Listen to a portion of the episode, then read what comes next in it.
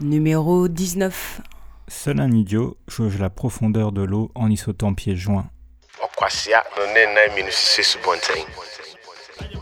Le proverbe de ce mois-ci est offert par l'incroyable rappeur ghanéen Blitz the Ambassador, à qui cette émission entière est consacrée.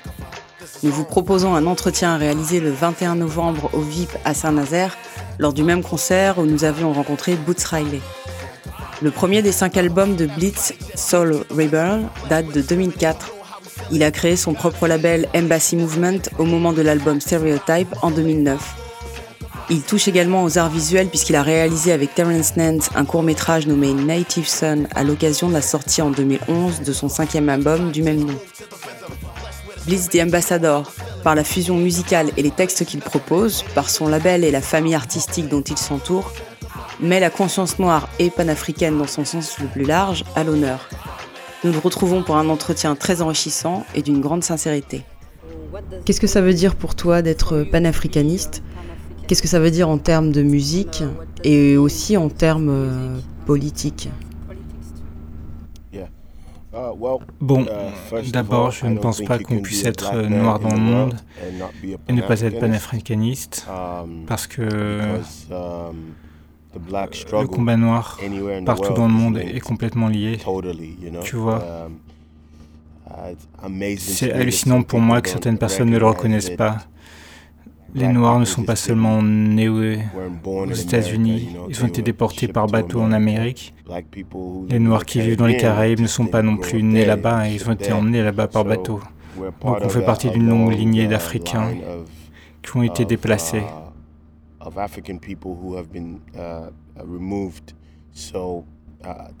Alors être, je ne pense même pas qu'il y ait une différence entre être africain et panafricaniste. Si tu es africain, tu es panafricaniste, point final. Bon, si tu crois pas que tu es africain, ça c'est une chose différente. Um, Donc ça commence déjà là. Pour moi, j'ai toujours pratiqué et, la raison pour laquelle j'ai commencé par dire que si tu es noir, tu es panafricaniste, c'est parce que beaucoup de gens en Afrique ne réalisent pas dans quelle mesure la culture noire américaine influence leur vie, leur musique, leur art, leur culture et vice-versa. Beaucoup de gens dans les Caraïbes n'imaginent pas forcément à quel point leur ascendance africaine a construit ce qu'ils sont, leurs choix et leurs euh, conditions de vie. Mais en ce qui me concerne, je fais en sorte euh, d'être euh, connecté à ma base et mon approche africaine et aux Africains de partout dans le monde. Je fais en sorte que mes pratiques artistiques, ma musique, soient vraiment influencées par la culture africaine de partout. Donc ça va de afro-brésilien, afro-cubain, afro-américain, afro-africain, c'est la même chose pour moi, je, je trace même pas de frontières. Alors je suis profondément influencé par l'art et l'esthétique um, du combat africain partout dans le monde. Et c'est pour ça que je ne sépare pas vraiment. Et si tu écoutes ma uh, musique, je peux facilement parler de la condition des Noirs aux États-Unis et en même temps je peux parler facilement des des, conditions des Africains en Afrique, parce que parfois je ne fais pas distinction. Et mon grand espoir en tant qu'artiste, c'est que mon art soit diffusé dans, dans toute la diaspora et aide à nous rapprocher en tant que Noirs du monde entier. Maintenant, est-ce qu'on pourrait parler de Kwame Nkrumah, donc euh, premier président du Ghana il a été un des leaders du panafricanisme, euh, aussi une grande influence pour les Africains et les Noirs dans le monde. Avec quelle vision de lui as-tu grandi en considérant le fait que son régime est devenu plutôt autoritaire sur les dernières années?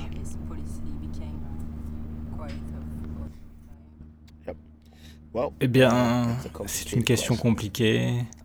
Ça va donner une réponse compliquée. euh, Kwame Nkrumah. Kwame Nkrumah. Il faut comprendre que uh, Kwame Nkrumah est un visionnaire. C'est quelqu'un qui... Je ne pense pas que jusqu'à aujourd'hui il y ait eu un Africain ou un Africain-Américain ou un Afro, quoi que ce soit, qui ait une telle envergure.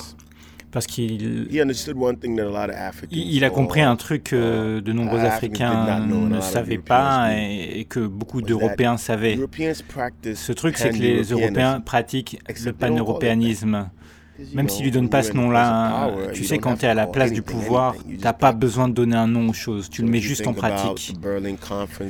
Donc si on réfléchit à la conférence de Berlin en 1884, où ils ont séparé l'Afrique et, les colonies, eh bien tu vois, la conférence de Berlin, c'était du pan-européanisme. Quand ils se sont rassemblés, se sont dit Ouais, on va découper l'Afrique. Alors toi, tu prends ça, moi je prends ça, tu prends ça. Tu vois Et ça a été ainsi jusqu'à aujourd'hui. Hein. Si tu regardes les entreprises européennes, si tu observes pourquoi tout le monde aujourd'hui panique en Europe, c'est à cause de la crise de la dette, mais ça ne concerne pas tous les pays. Certains pays s'en sortent. Mais les Européens comprennent qu'ils doivent survivre en tant que bloc. Et tout ce qu'ils font, ils le font avec ça à l'esprit. Alors Kwame Nkrumah, dès le début des années 50, avait compris ça pour ce qui est des Noirs. Il savait que l'Afrique avait toutes les ressources qui existaient, toutes les ressources nécessaires pour faire, pour pouvoir tout faire, mais que l'Afrique en elle-même n'avait pas tous les outils pour être en mesure d'utiliser, d'utiliser ces ressources. Alors, il espérait que les Africains américains, avec les nouvelles institutions, l'université d'éducation supérieure, pourraient apporter l'expertise technique. Peu de gens savent que l'argent du Ghana a été ce qui a financé ce que nous appelons l'Encyclopédia Africana. Je ne sais pas si vous connaissez, oui. Alors cette encyclopédie n'aurait même pas existé si Nkrumah n'avait pas donné de l'argent à Webb Du Bois, qui n'avait pas accueilli Du Bois au Ghana, George Padmore, tous ces intellectuels collectant des trucs au sujet des Africains pour réaliser cette très importante encyclopédie, c'était l'argent du Ghana. L'argent du Ghana a aidé l'indépendance de la Guinée, du Mali, Congo, Afrique du Sud. C'était souvent l'argent du Ghana, diffusé dans beaucoup de processus de libération. Donc Nkrumah savait, il comprenait que... Um, il a dit lui-même que l'indépendance du Ghana n'avait aucun sens si, ce n'était pas lié à la libération du continent entier. Et avec ça, il voulait aussi dire la diaspora tout um, entière. Malheureusement, Comme toute personne de mérite dans ce monde, chaque être humain est imparfait, donc je ne peux parler des grandes choses que Kwame Nkrumah a faites sans parler um, aussi des côtés négatifs de son exercice du pouvoir. Um, Mais je n'ai pas encore fini avec les grandes choses parce que les gens doivent savoir que L'impact de Kwame Nkrumah sur le monde africain, africain-américain, le monde africain en général, porte encore ses fruits aujourd'hui. Um, tu vois, ses, ses vues politiques, ses analyses et sa philosophie de l'Afrique pour les Africains, c'est vraiment ce qui a donné à des gens comme euh, Malcolm X la comment dire ça, la confiance. Pour affronter l'Amérique blanche, parce qu'il qu'il avait vu ce que Kwame Nkrumah avait réussi à faire. En fait, il est venu au Ghana, ils se sont assis ensemble et ont discuté et se sont compris. Et Kwame Nkrumah avait cette vision globale. Une autre chose dont il faut que je parle, ce sont ce sont les infrastructures. Jusqu'à ce jour, et j'étais encore au Ghana en octobre, les meilleures routes furent construites par Kwame Nkrumah au Ghana. Les meilleurs hôpitaux, celui où je suis né, a été bâti par Kwame Nkrumah. L'aéroport fut construit par Nkrumah. Toutes ces choses phénoménales, avec le truc le plus important, et ce que les gens ne savent pas, c'est ce, que, ce qui causa sa plus grosse chute, fut le barrage d'Akosombo. Et la raison pour laquelle le barrage d'Akosombo est, est important, c'est parce qu'à l'époque, nulle part en Afrique de l'Ouest, il n'y avait de vraie alimentation en électricité. Et donc Nkrumah, avec sa vision globale, avait compris que ce que les Européens avaient que les Africains n'avaient pas, c'était l'industrie. Alors on leur expédiait toutes nos matières premières et ils nous renvoyaient des biens qu'on aurait pu fabriquer chez nous. Mais on ne le faisait pas parce qu'on n'avait pas l'industrie. On n'avait pas l'électricité à grande échelle, on n'avait rien. Et donc euh, Nkrumah a décidé d'emprunter de l'argent pour construire ce barrage, pour avoir de l'électricité, qu'on puisse commencer à se développer plus rapidement. Et donc cependant, juste avant que, juste avant que le barrage fût bâti, um, la compagnie qui devait l'aider à avoir l'emprunt a réalisé que ce n'était pas une bonne idée de permettre aux Africains de leur permettre de développer leurs propres moyens pour exploiter la, bauxite et la changer en aluminium, leur propre or, euh, et changer leur propre cacao en chocolat. Toutes ces choses ne sont pas positives pour quiconque veut te, te posséder économiquement. Donc, Quelques semaines après que le barrage fut construit, Nkrumah fut, fut, uh, fut démis. Il y a eu un coup d'État. Et c'est parce qu'ils savaient que si, avec un homme qui avait ce genre de vision globale, avec l'électricité et l'industrie, l'Europe n'aurait aucune chance. Um, so those are those are the circumstances. However, donc voilà les circonstances. Cependant, il n'y a aucun um, doute sur le fait que Nkrumah, à la fin de sa carrière, a commencé à presque devenir, a commencé à presque devenir comme ceux qu'il combattait. Il était tellement obsédé par, sur son projet exceptionnel. Tu vois, et on dit, je ne sais pas si vous avez cette expression en France, l'enfer est pavé de bonnes intentions. Ok, donc,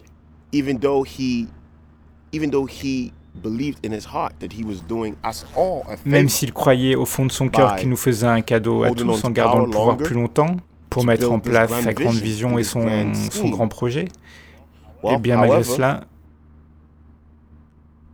tout le monde n'était pas d'accord avec toi sur ce coup-là. Certains avaient des raisons légitimes, d'autres étaient juste instrumentalisés par l'Europe pour s'opposer à lui. En fait, il n'y a aujourd'hui plus aucun doute sur le fait que la CIA a orchestré le coup d'État contre Kwame Nkrumah. Il faut, donc, il faut donc bien voir que même si des gens au Ghana étaient mécontents de Nkrumah, les gens qui avaient un problème avec Kwame Nkrumah, les gens qui avaient le plus un problème avec Kwame Nkrumah, c'était l'Europe et l'Amérique. Parce qu'à cette, à cette époque, ils avaient peur qu'il ait des penchants communistes. Et c'était la période pendant laquelle, où si tu avais tant, tant soit peu à faire avec le communisme, tu étais automatiquement ennemi de l'Europe et des États-Unis. Pas de l'Europe de l'Est, mais de l'Europe de l'Ouest et de l'Amérique. Donc ainsi ça est arrivé la chute de Kwame Nkrumah uh, parce que malheureusement il s'était acharné trop longtemps et bien sûr.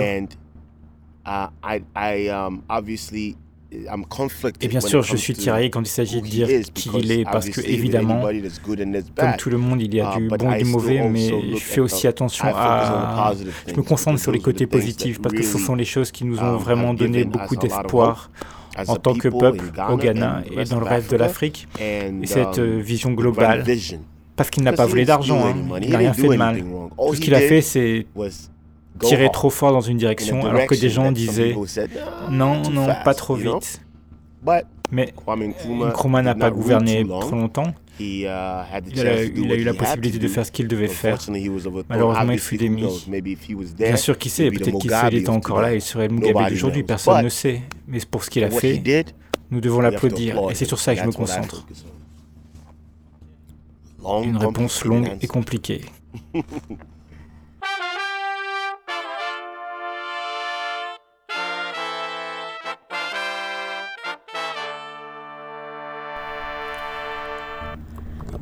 Dans notre émission, on prête énormément attention à l'histoire et à la façon dont elle est racontée. On pense qu'il est nécessaire de se transmettre, de dire nous-mêmes nos propres histoires. Euh, tes parents ou tes grands-parents t'ont-ils raconté des choses concernant les luttes d'indépendance? Et comment ont-ils vu cette période? Et encore Plus avant dans le temps, t'ont-ils parlé de la résistance Ashanti contre les colonisateurs? Et est-ce que les gens en général au Ghana se transmettent cette histoire-là en dehors de l'école? Ouais. C'est une question très intéressante. Et, et malheureusement, la réponse est non. Et je pense que ça tient beaucoup au fait qu'on tient l'histoire euh, pour acquise. Tu sais, quand tu vis hors de l'Afrique, ce genre d'histoire devient très importante pour toi. Tu t'y accroches. Quand tu vis en Afrique, t'es genre... Ah, ah bon, c'est le fort aux esclaves. Et alors? Tu vois, personne... Um, on est trop... On ne... Uh, on vit, juste, tu vois. Alors, c'est très intéressant. Je ne suis jamais allé au fort aux esclaves jusqu'à l'année dernière et je suis né au Ghana et j'ai vécu pendant presque 17 ans. Je ne suis jamais allé au fort quand je vivais là-bas, donc il a fallu que je vive aux États-Unis pendant presque 10 ans pour que ça devienne très important pour moi. Et donc, quand je suis rentré à la maison, il a fallu que j'y aille.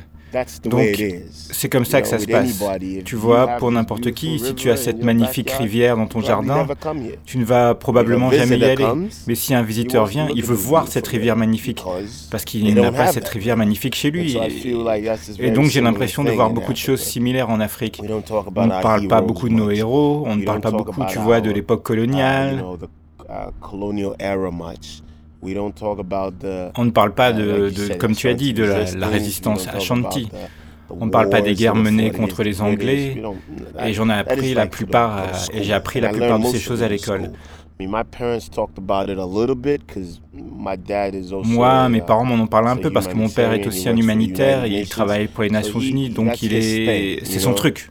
Mais je pense que s'il n'était pas ce genre de personne, nous n'aborderions même pas ces sujets.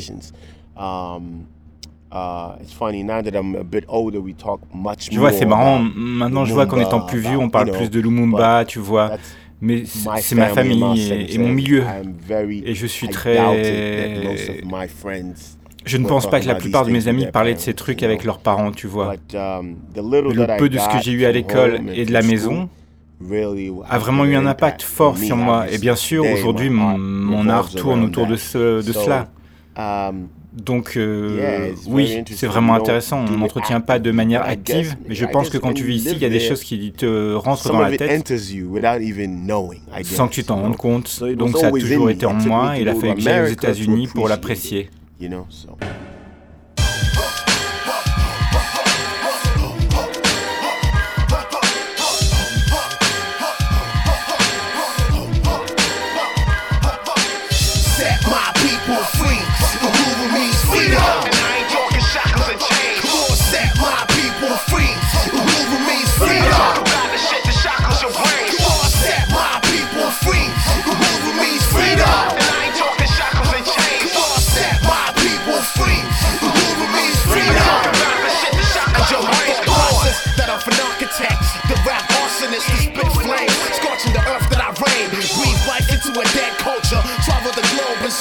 art that's bringing the earth closer. I stand firm like the roots of a tree, teaching them the history from when to the slaves.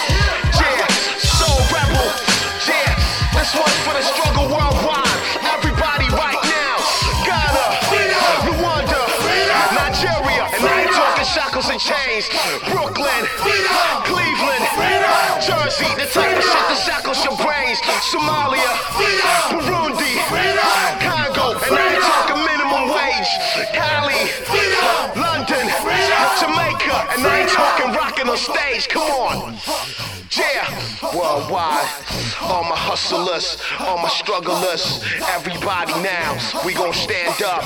Each one teach one. Get your mind right. Uh-huh. Yeah. Soul rebel y'all. Soul rebel y'all. Soul rebel y'all. Soul.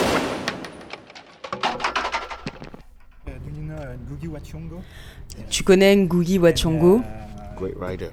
Pour lui, dans, pour lui, les langues africaines ne sont pas seulement des moyens de résistance au colonialisme, mais aussi quelque chose de vital contre la destruction des cultures africaines.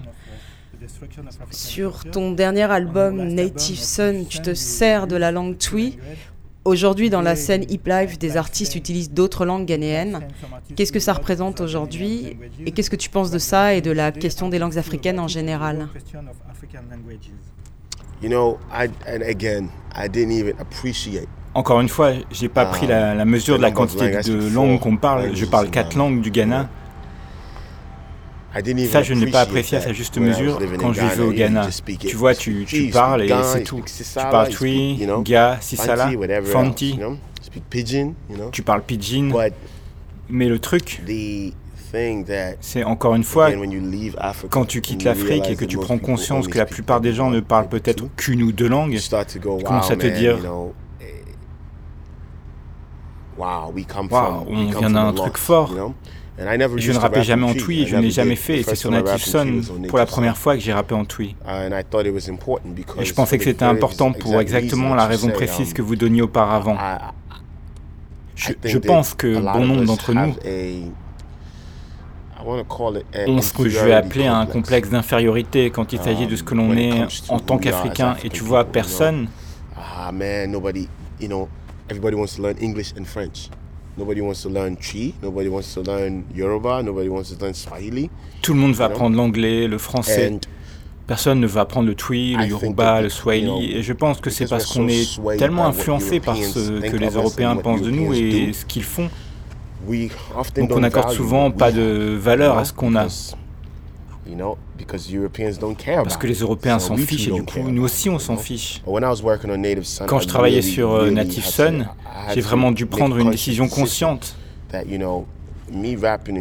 Parce que tu vois, si je the rappe en Twi, uh, la plupart des gens qui vont acheter l'album ne comprendront pas. Je le voyais comme une prise de position pour dire Hé, I c'est ce que je suis, et si tu ne comprends pas, où est le problème Peut-être que tu devrais aller prendre des cours de learn De la même façon que j'ai dû batailler pour apprendre l'anglais et maintenant je le parle euh, couramment.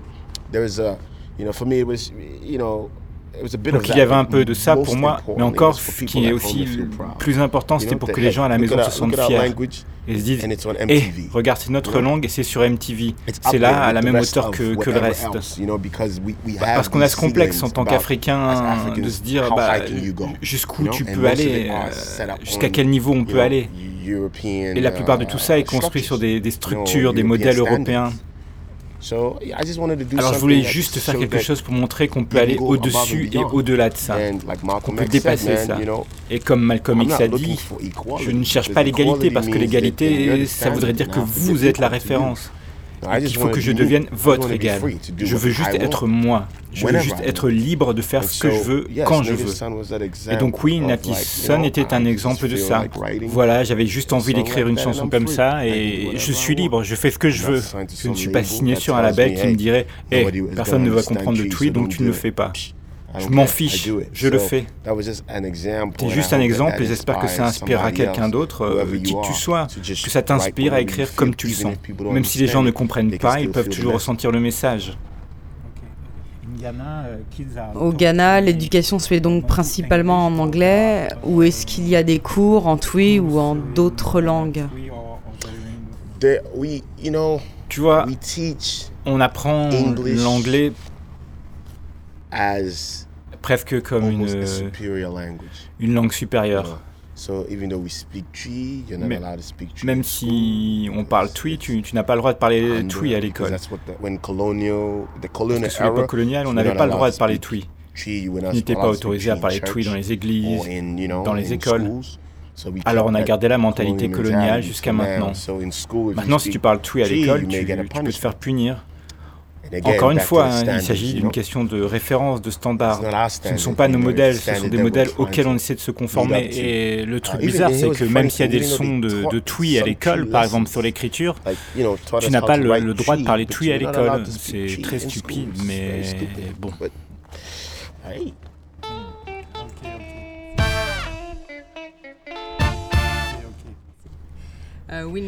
On sait que tu as joué récemment au Ghana, en octobre dernier donc. Comment partages-tu ta musique avec les Ghanéens? Comment rends-tu ta musique ou tes concerts accessibles financièrement au public ghanéen?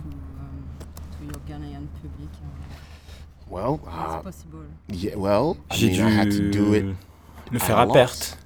Tu vois, il suffisait juste de se dire je ne vais rien gagner là-dessus.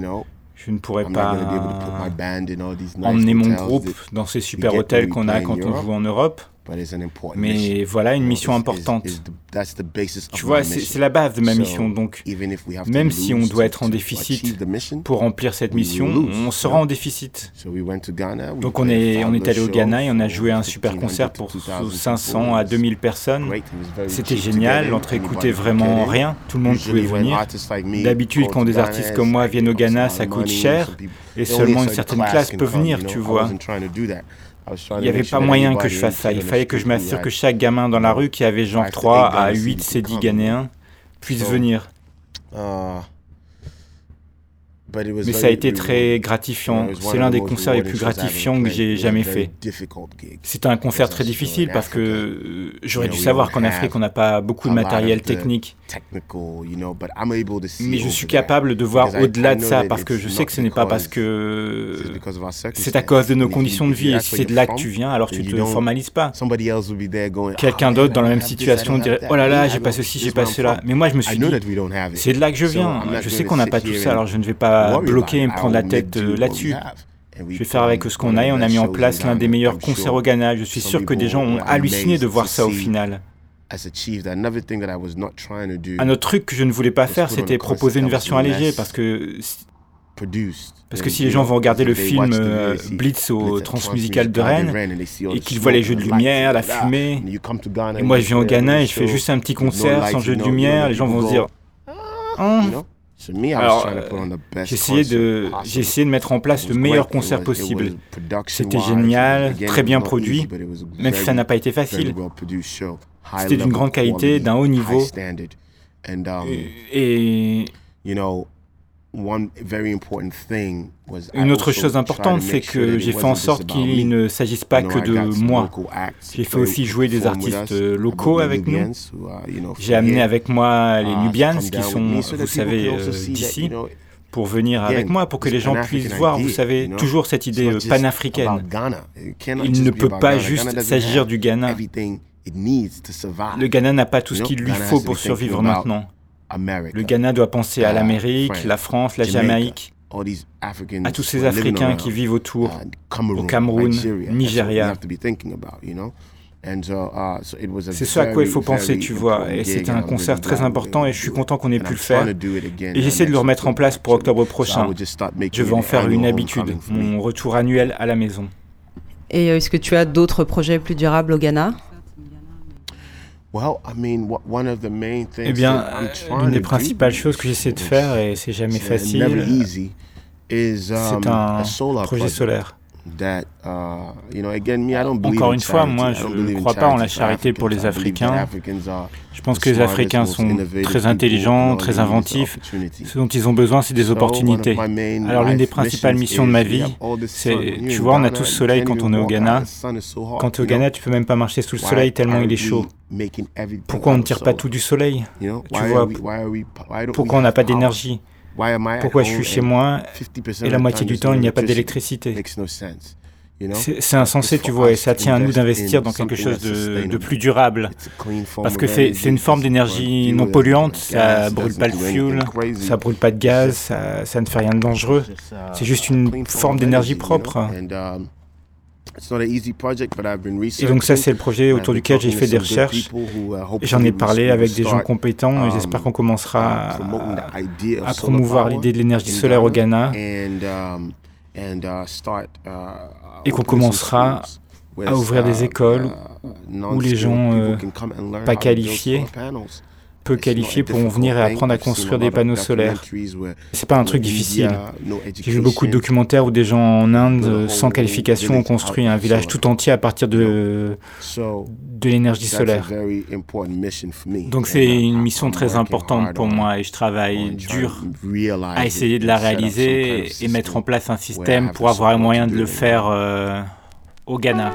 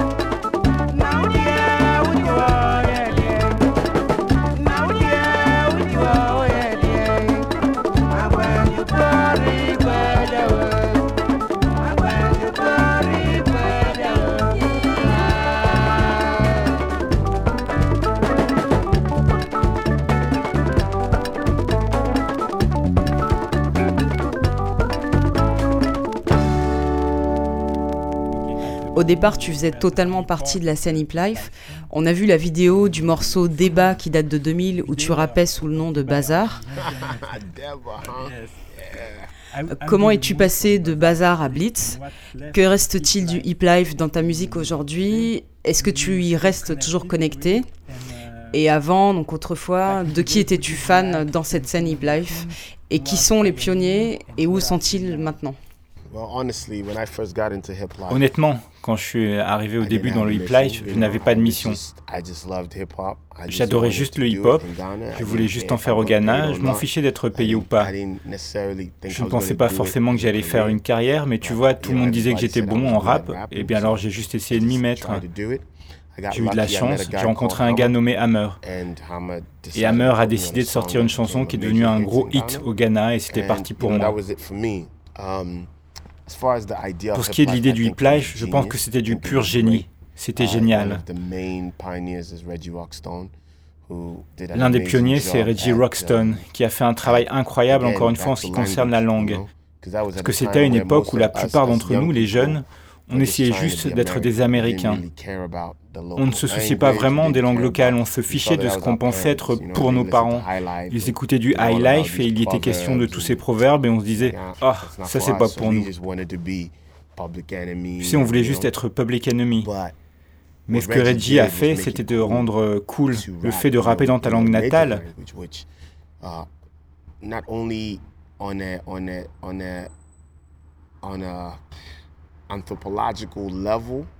Pas seulement à un niveau anthropologique, il a ramené notre langue et a rendu ça cool, mais aussi à un, un niveau économique, tu vois.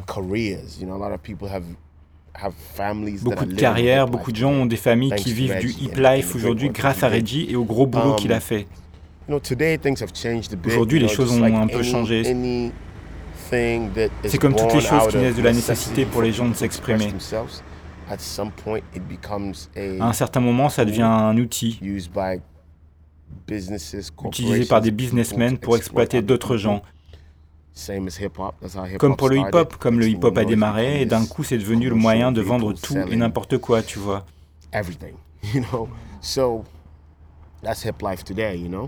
Pour ce qui est du hip life, c'est là qu'on en est aujourd'hui. Je ne suis pas en désaccord, c'est comme ça et c'est tout. Um, pour la question de savoir ce qu'il reste du hip life dans ma musique, en fait le hip life est toujours la base. Mais le fait est que je n'aime pas forcément donner un nom particulier à ce que je fais parce que moi-même, j'essaie encore de trouver ce que je fais. Je travaille en ce moment sur le nouvel album et je ne sais même pas ce que c'est. Donc, donc si je dis que je fais du hip life, tu vas t'attendre à quelque chose. Je ne peux pas te dire... Euh,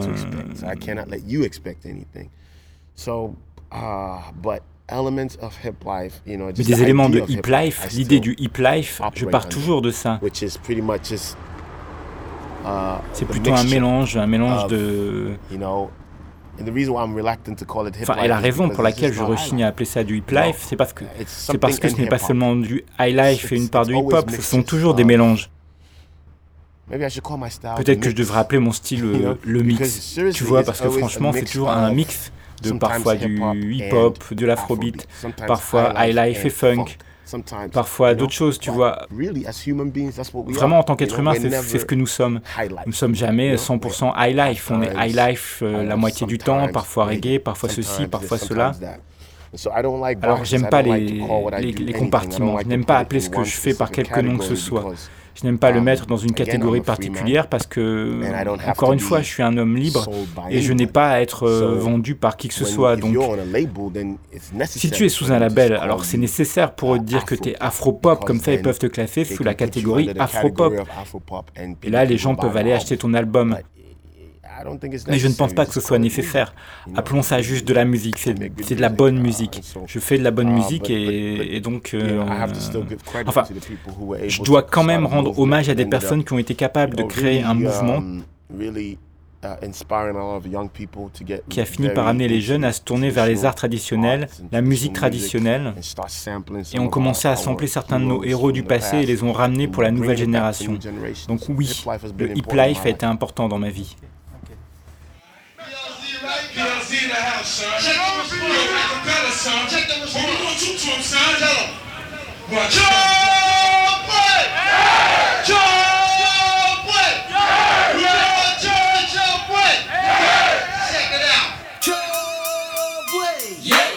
Jump play! Yeah. Jump play! Yeah. Jump, jump, jump, jump.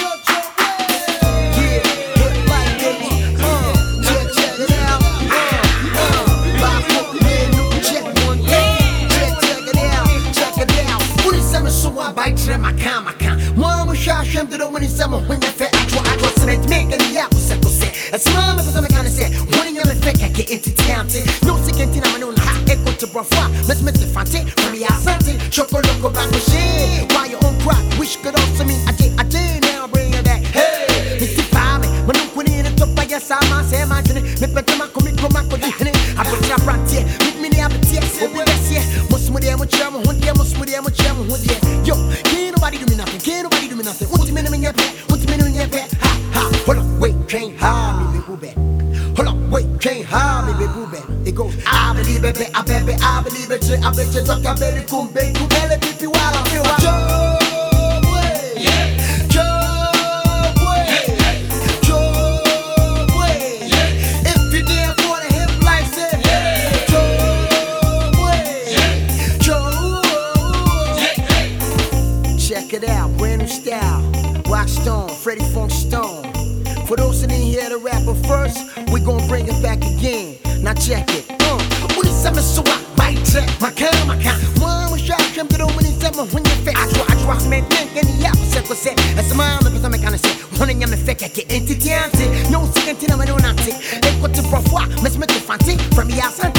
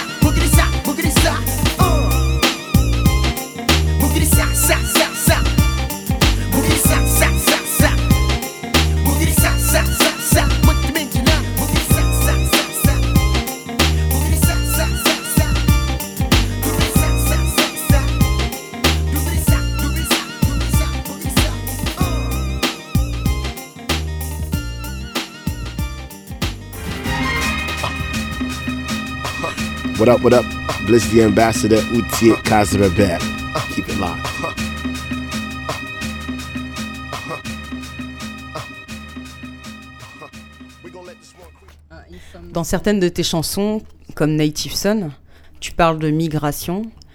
Quelle a été ton expérience de la migration? Ici comme ailleurs, les lois contre les migrants durcissent et les gens se retrouvent dans des situations extrêmes. Voilà une citation de Native Son. Tu dis Faisant la queue pour des visas comme des moutons allant à l'abattoir, est-ce que tu peux développer? Ouais, faisant la queue pour des visas comme des moutons allant à l'abattoir. Ce que nous sommes. Ouais, c'est Um, triste. Vous voyez, vous, connaissez ce qu'on appelle la fuite des cerveaux. Et ben, la fuite des cerveaux a été un fléau pour l'Afrique pendant de nombreuses années. Une grande partie des gens les plus intelligents, les plus inventifs ont dû partir, aller acquérir une éducation et quand ils ont eu leur diplôme, même la plupart d'entre eux, hein, au, début, ils- quand ils sont partis, l'idée c'était d'obtenir les diplômes et de revenir à la maison. Malheureusement, une fois qu'ils ont les diplômes, l'éducation, les things choses deviennent d'une certaine façon, ça, ça se passe jamais d'une manière qu'ils puissent revenir. Certains d'entre eux ont juste leur propre raison, ils ne veulent pas revenir. Pour d'autres, ils sont mieux payés en. Europe ou en Amérique et- ou ailleurs. Donc l'Afrique a énormément souffert de la fuite des cerveaux. Il y a de très bons médecins qui travaillent dans les hôpitaux anglais et qui sont du Nigeria et le Nigeria n'a pas de médecins. Donc c'est un de nos plus gros problèmes. However, Cependant, l'Europe traverse aussi une période très difficile à présent et donc un tas de gens finissent par revenir à la maison. Et ainsi, la dernière fois que je, suis allé au Ghana, j'ai vu plein de gens que je be m'attendais pas à trouver là. De retour au Ghana, ils sont de retour, travaillent au Ghana. Des gens qui ont vécu à l'étranger 10 pendant. 10 années. Et maintenant que l'économie se plante en Europe ou aux États-Unis, dans beaucoup de pays de l'Ouest, tout le monde est de retour à la maison. Donc c'est un nouveau truc, c'est un nouveau paradigme qui est entré en jeu. You know, we need our best and our brightest to be at home, J'en suis très content parce qu'on a besoin des meilleurs et uh, des plus brillants éléments à domicile et c'est pour cela en partie que j'essaie de jouer au Ghana tous les ans parce que je ne peux pas... 30 shows Enfin, je fais quoi? Genre 30 shows en France pendant l'été? et je vais probablement faire 60 genre shows 60 in dates seulement en Europe. Donc il faut que je me donne les moyens d'aller au Ghana. C'est aussi, parce que c'est de là que je viens. Et même si I je me suis éparpillé dans le monde, autour du monde, je dois être capable de revenir à la maison et faire des concerts parce que c'est pour cela que je suis parti. So, you know, as an immigrant, I mean, I understand that um, En tant que migrant, je comprends et je sais que je, que suis juste un chanceux qui a les moyens de experiences traduire ses expériences art. dans l'art. Mais lot un of tas de gens people qui who vivent en Europe, aux États-Unis in n'ont pas d'issue. ils ne trouvent pas leur place dans cette culture. Ils ne trouvent pas leur place dans la culture de l'autre ils se donnent du mal. Je veux dire qu'ils deviennent des étrangers où ils vivent et ensuite, quand ils reviennent à la maison, ils sont aussi devenus des étrangers. C'est très compliqué. Être migrant est quelque chose de très complexe. Il y, a des, gens qui ont vécu 30 ans à l'étranger et qui ont peur de revenir à la maison parce que si tu tournes le robinet, il n'y aura peut-être pas d'eau. Si tu branches le courant, il n'y en aura peut-être pas. À la maison, ces choses sont des réalités. Et quand même, si tu crois vraiment dans le fait de rendre meilleur l'endroit d'où tu viens, alors ça n'a pas d'importance. Tu reviens toujours. Native Son fut extrêmement influencé par mon expérience personnelle de migrant, vous voyez. Si je n'avais pas eu cette expérience particulière, je n'aurais sans doute pas été capable d'écrire une chanson, un album comme ça, et je pense que, que la raison pour laquelle beaucoup de gens ont été touchés par cet album, c'est parce que dans la plupart de nos familles, nous avons des migrants. Si ce n'est pas toi, ce sont tes parents, si ce ne sont pas tes parents, ce sont les parents de tes parents. Donc on connaît tous ces histoires au sujet de ce que ça signifie de vivre dans le monde de l'autre, tu vois. Ce sont les les lois de l'autre qui te gouvernent. Um, um, et puis l'Europe et l'Amérique deviennent très parano.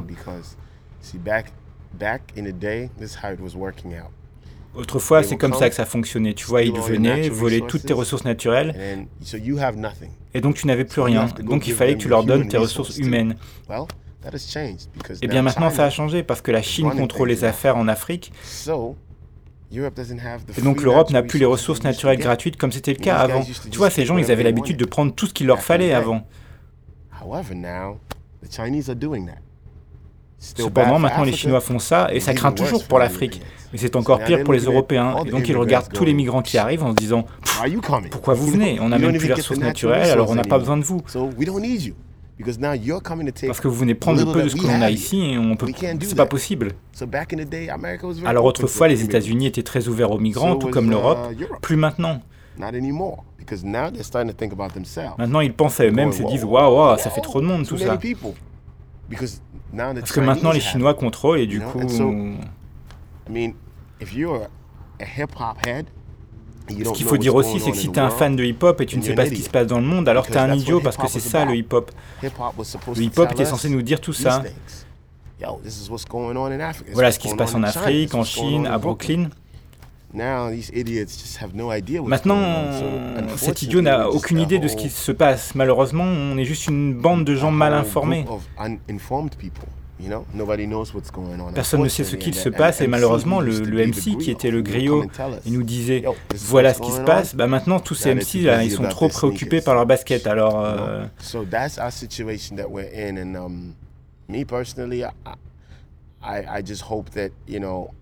Enfin voilà, c'est dans cette situation qu'on est. Et moi, perfeu, j'espère juste qu'on a tiré des leçons de nos voyages au loin. Et il y a des trucs, des choses positives que tu assimiles quand tu es migrant. Mais ce qu'il faut, bah, c'est ramener ces choses positives à la maison et les mettre en application.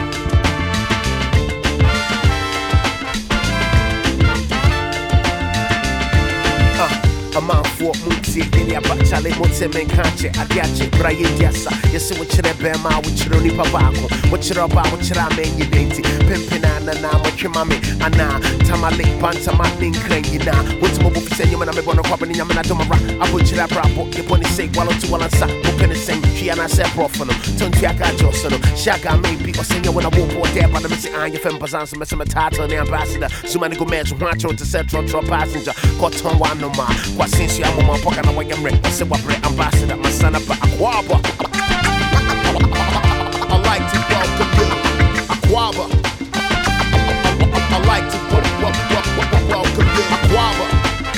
I like, I like to welcome you, Aquaba. I like to welcome you, Aquaba. Been around the world, and I never heard a style so yeah. Been around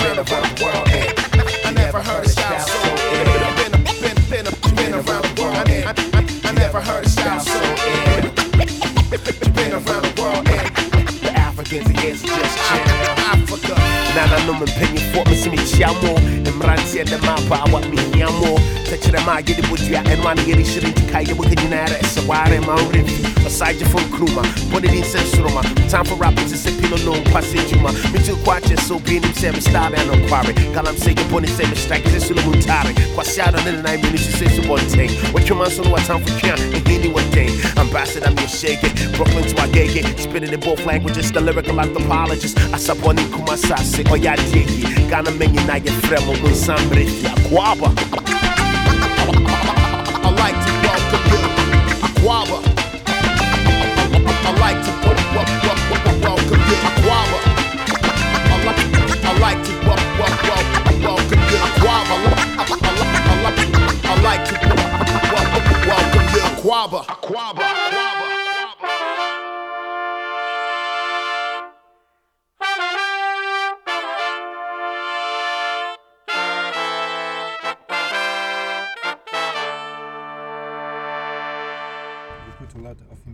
Tu accordes beaucoup d'importance à la communauté.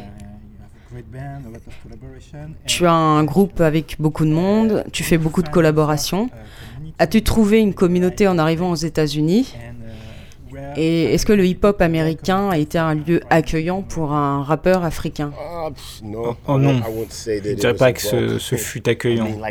Je veux dire, comme pour tout, même aux États-Unis, c'est du Sud, Atlanta, et tu viens à New York, tu n'es pas bienvenu. Si tu es un rappeur de Californie et tu viens sur la côte Est, tu n'es pas le bienvenu. Alors, imagine quelqu'un qui vient d'Afrique, tu vois. Je ne m'attendais pas à être bien accueilli et je ne le fus pas. Il a fallu que je me trouve un tu vois, un chemin là-bas. Et, et, de fait, je ne suis pas arrivé. Et, hop, je me suis pas mis à rapper en tweet dès le départ. J'ai dû attendre jusqu'à ce que chacun comprenne Ok, ce mec est différent, il arrive avec quelque chose de nouveau. Ensuite, j'ai pu balancer, commencer à balancer des choses différentes. C'était pas une chose facile. Je n'avais pas de communauté, je n'avais pas. Tous mes amis rappeurs que au Ghana, aucun d'entre eux n'était là. J'ai dû me faire des, de nouveaux amis, de nouvelles alliances, trouver des nouvelles idées. Mais ça m'a aidé, ça m'a aidé à grandir en tant qu'individu. Mon groupe date juste de 2-3 ans, donc c'est plutôt neuf. J'ai toujours juste traîné seul, rappé seul. Et tu vois maintenant, on a l'impression qu'il y a un gros truc derrière moi, mais pas vraiment. C'est juste euh, des gens qui travaillent dur et qui croient en la mission, qui travaillent dessus depuis longtemps. Et, et vous savez, je, je, pense, je me dis au, au bout du compte, l'idée pour nous, c'est juste de pouvoir créer de nouveaux chemins de telle sorte qu'un autre Africain qui arrive, qui essaie de se lancer, n'aura pas, n'aura pas à recommencer au point de départ. On a dû aller jusque genre l'étape 10 et avec de la chance on emmènera le truc à l'étape 20 ou 30, peu importe. Mais certains d'entre nous ont dû commencer du début. Et tu regardes un rappeur comme Kenan de Somalie, il a dû partir de rien. Beaucoup d'entre nous sont partis de la première marche, mais les prochains qui viendront, on l'espère, n'auront pas à commencer de là. Et le plus important, c'est qu'ils pourront se lancer depuis, depuis le Ghana. Ils n'auront pas à aller à Brooklyn. Tu vois, certains d'entre nous ont dû mener la lutte là-bas et dire écoutez, on fait partie de ce truc aussi. Voilà ce que nous faisons. Il faut que nous, vous nous laissiez participer parce qu'on fait partie de la même voie. Donc j'espère que nous avons, nous, commençons au moins à créer un chemin que beaucoup de gens pourront emprunter et ils pourront y trouver leur, euh, leur registre. Quand tu es arrivé aux États-Unis, tu t'es connecté à la communauté ghanéenne? Un peu, un peu, pas tant que ça quand même. À New York, oui, il y avait beaucoup de Ghanéens que je connaissais, mais je suis allé euh, à l'école en Ohio, donc il n'y avait pas de Ghanéens euh, là-bas. Euh, et donc moins d'étudiants internationaux, une ou deux personnes. Mais ça m'a aussi appris à être indépendant, à ne pas dépendre trop d'autres gens, tu sais. Et oui, c'est toujours génial d'avoir une communauté. Et je veux dire que je suis revenu à New York principalement parce que cette communauté existe. Je peux toujours aller dans le, dans le Bronx, retrouver genre des centaines de Ghanéens et là-bas on pourra tous manger de la nourriture de chez nous. Donc c'est un truc important. Ça me maintient aussi à, l'écoute. Je peux tester ma musique dans ces restaurants quand je fais un album. Je vois les vieilles dames bouger la tête et je sais si c'est bon ou pas et je me dis ah il faut que je change ça donc c'est bon d'avoir une communauté, c'est important. Donc tu te sens toujours chez toi quand tu rentres? Oh, most definite, you know. ah oui, tout à fait. pour moi, c'est une autre chose qui est importante. Quand je suis à la maison, c'est comme si je n'étais jamais parti. Je sais que c'est difficile pour certaines personnes quand elles reviennent chez elles. Mais je pense que c'est juste une question de mentalité. Je ne, je ne fais jamais rien de différent de ce que je faisais dix ans auparavant. Je fais toujours dans le même cybercafé. Je fais toujours les mêmes parties de foot, pieds nus avec mes voisins de la rue. C'est pareil, rien n'a changé. Je sais, oui, de, fait, parfois des gens disent Hé, c'est Blitz. Mais tu vois, ça ne, ça ne me perturbe pas, ça ne m'a jamais perturbé. Moi, je suis juste de retour à la maison. Il y a les gens que j'ai connus durant toute ma vie, certains avec qui je suis allé à l'école, des gens que j'ai pas vus depuis tant d'années, ils viennent me, me, rendre visite et on fait juste que parler des vieux trucs, tu vois. Je pense que c'est important. Si tu es quelqu'un de vrai, que tu fais ça avec des motivations sincères, tu ne changeras jamais. Tu ne deviendras jamais quelqu'un que tu n'es pas. Alors moi, je traîne, je traîne toujours avec mes amis habituels. J'ai toujours fait ça, traîner, discuter, rire, jouer au foot, faire n'importe quoi. Et ainsi, tu vois, quand je reviens à la maison, je reviens à ça. Et alors tu sais que rien n'a changé. Voilà, c'est terminé. On remercie Blitz et Ambassador pour cette interview. Dans cette émission numéro 19 de Case Rebelle, vous avez écouté Uhuru de Blitz et Ambassador, Onipar et Tunenan du groupe Ashanti Brothers Band, ensuite Cho Boy de Reggie Rockstone, puis Aquaba de Blitz et Ambassador, et en ce moment vous écoutez Pim Nobi de Atakora Manus Band.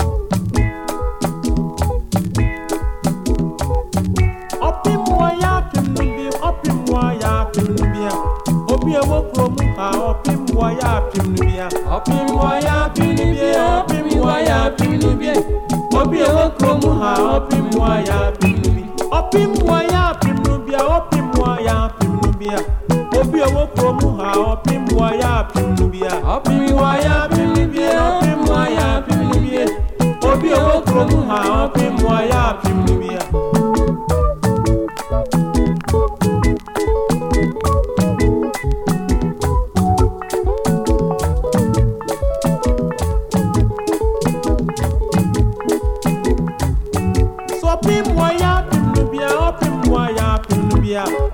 ọtí máa ń tẹ̀ mú náà bí mu ayá bínú bíà. ọbí mu ayá bínú bíà ọbí mu ayá bínú bíà. obi ọtí máa ń tẹ̀ mú náà bí mu ayá bínú bíà. ọbí mu ayá bínú bíà ọbí mu ayá bínú bíà. obi ọtí máa ń tẹ̀ mú náà bí mu ayá bínú bíà. ọbí mu ayá bínú bíà ọbí mu ayá bínú bíà. obi ọtí máa ń tẹ̀ mú náà bí mu ayá bínú bíà.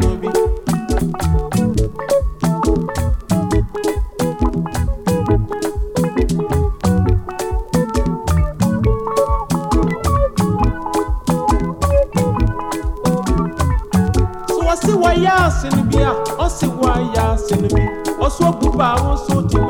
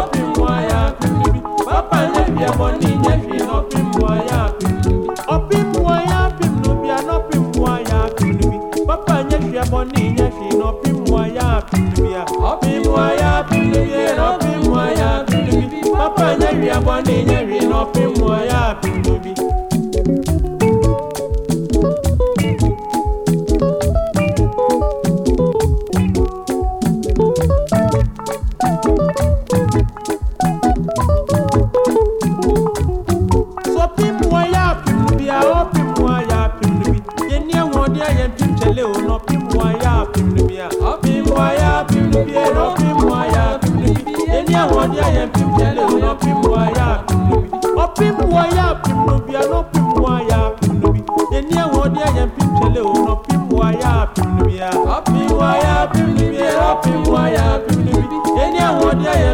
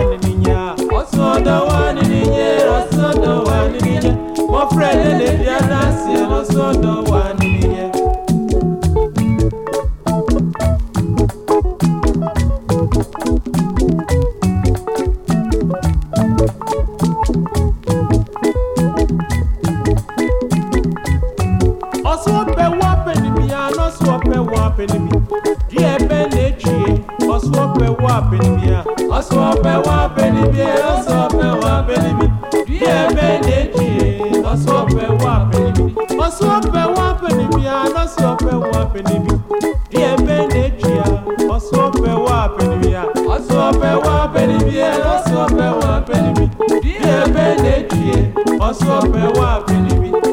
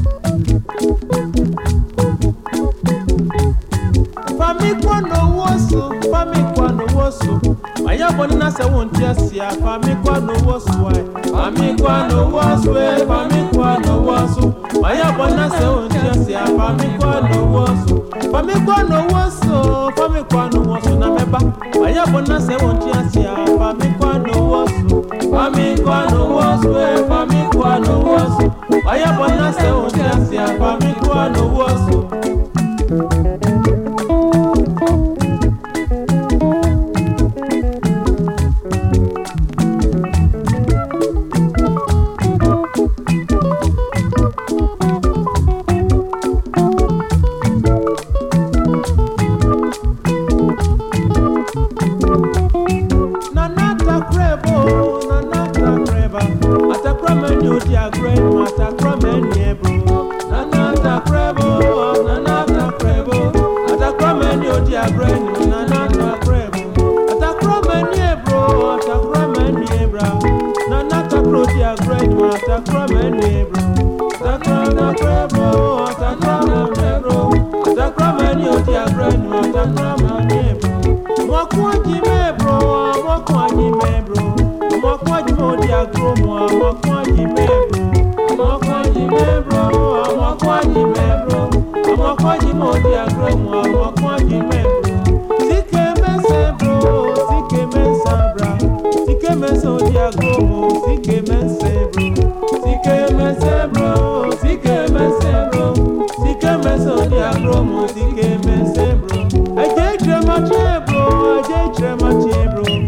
Tremor to the agromo, I did tremor